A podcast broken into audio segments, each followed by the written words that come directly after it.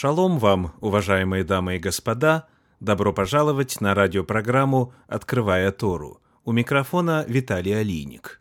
Мы продолжаем серию комментариев на годовой цикл недельных глав Торы, стремясь к цели в течение этого года сравнить Тору и Евангелие. Сегодня перед нами 20-я недельная глава Торы, которая называется ТЦВ.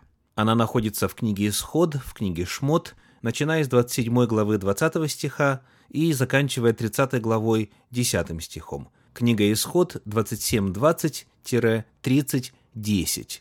Недельная глава называется ТЦВ по первому значимому слову. Книга Исход 27.20 говорит «И вели сынам Израилевым, чтобы они приносили тебе елей чистый, выбитый из маслин, для освящения, чтобы горел светильник во всякое время». Слово «вели» в смысле «повелевать» в подлиннике ТЦВ. В этой недельной главе Торы описаны законы касательно изготовления первосвященнических одежд. Вот что написано в 28 главе книги Исход в стихах со 2 по 6. «И сделай священные одежды Аарону, брату твоему, для славы и благолепия. И скажи всем мудрым сердцем, которых я исполнил духа премудрости, чтобы они сделали Аарону одежды для посвящения его, чтобы он был священником мне. Вот одежды, которые должны они сделать. Наперсник, ефод, верхняя риза, хитон стяжной, кидар и пояс. Пусть сделают священные одежды Аарону, брату твоему, и сынам его, чтобы он был священником мне. Пусть они возьмут золото, голубой и пурпуровой и червленой шерсти и весона, и сделают ефод из золота, из голубой, пурпуровой и червленой шерсти и из крученного весона искусную работою. Отметим вначале материалы, из которых изготавливалась одежда первосвященника. Пусть они возьмут, сказано в пятом стихе, золото, голубой и пурпуровой и червленой шерсти и весона. Таким образом, три материала – золото, шерсть и весон. Если в отношении первых двух вопросов не возникает, то касательно весона нужно прояснить, какова природа этого материала. Вот что написано в книге «Исход» в 39 главе в стихах 27 и 28. «И сделали для Аарона и для сыновей его хитоны из весона, тканые и кидар из весона, и головные повязки из весона, и нижнее льняное платье из крученного весона». Здесь даже и в синодальном переводе дается определение понятию весон. Это ткань из льна. Перевод Гирша уточняет и содержит фразу «в шесть расплетенный тонкий лен». Таким образом, материалами для изготовления одежд первосвященника были золото, шерсть и лен. Посмотрим теперь на цветовую гамму одежды первосвященника. Цвет золота нам известен, весон белого цвета и шерсть была голубой, пурпуровой и червленной окраски. Если посмотреть на терминологию, используемую в Септуагинте, в греческом переводе Торы, то слово «пурпуровый» там переведено греческим термином «порфира», а червленый – словом «кокинос». Эта информация нам пригодится сегодня чуть позже.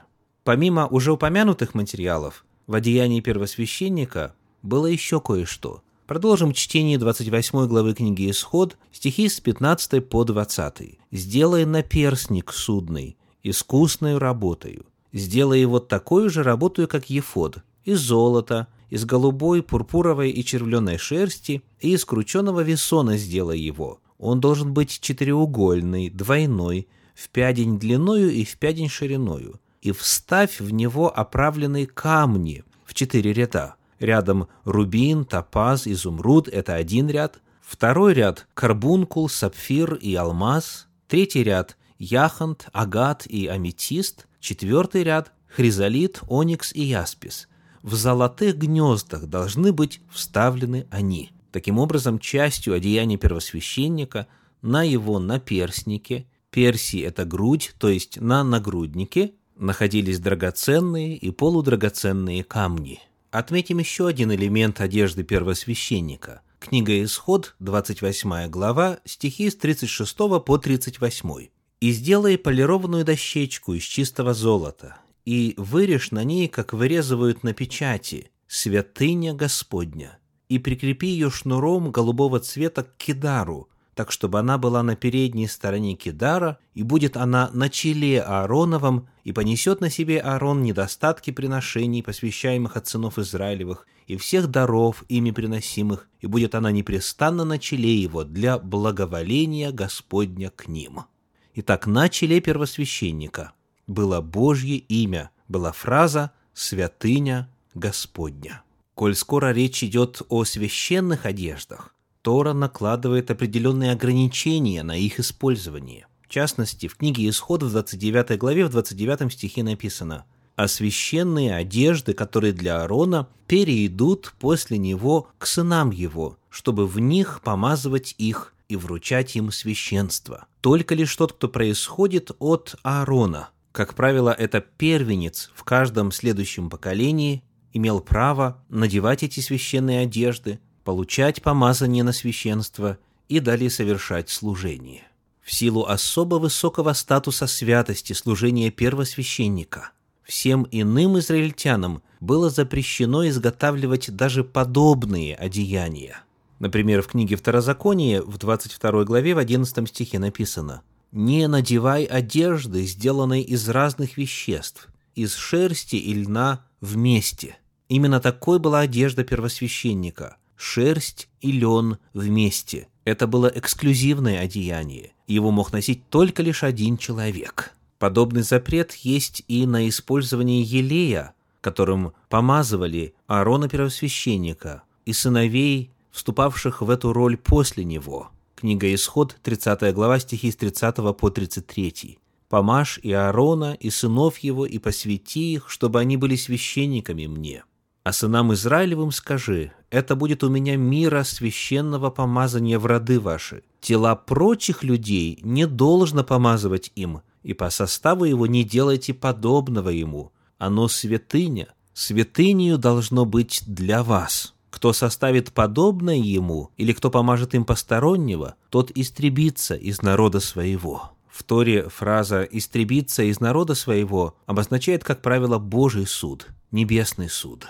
Настолько строгим был запрет на ношение одежд или использование специального мира, изготовленного для помазания первосвященника. Согласно Торе, никто не имеет права посягать на статус священника, не имея на то надлежащих оснований в самой Торе, ибо последствия для такого человека будут самыми катастрофическими. На страницах самой Торы мы находим, по крайней мере, один пример посягательства на священническое служение, Книга числа, 16 глава, стихи с 8 по 10. «И сказал Моисей Корею, «Послушайте, сыны Левия, неужели мало вам того, что Бог Израилев отделил вас от общества израильского и приблизил вас к себе, чтобы вы исполняли службы при скинии Господней и стояли пред обществом, служа для них. Он приблизил тебя и с тобой всех братьев твоих, сынов Левия, и вы домогаетесь еще и священства». Далее в этой же главе стихи с 23 по 26.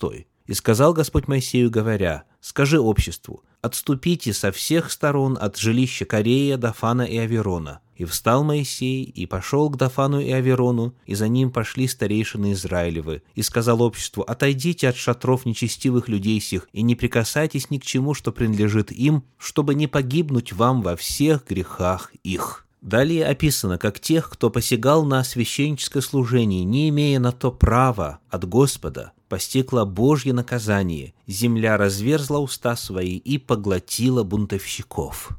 К сожалению, восстание Корея, Дафана и Аверона не было последним в истории посягательств на священническое служение в попытке присвоения себе этого статуса. В книге пророка Даниила, 8 главе, в 11 стихе написано «И даже вознесся на вождя воинства сего, и отнята была у него ежедневная жертва, и поругано было место святыни его».